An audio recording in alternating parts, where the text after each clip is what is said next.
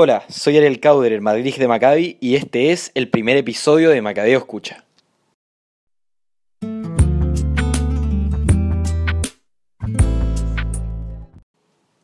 Cientos de toneladas de comida, decenas de miles de cajas de leche, miles de pañales, generadores eléctricos y cerca de un millón de litros de gasolina es una fracción de toda la ayuda que ha enviado Israel a civiles sirios a través de la Operación Buena Vecindad, liderada por las Fuerzas de Defensa de Israel.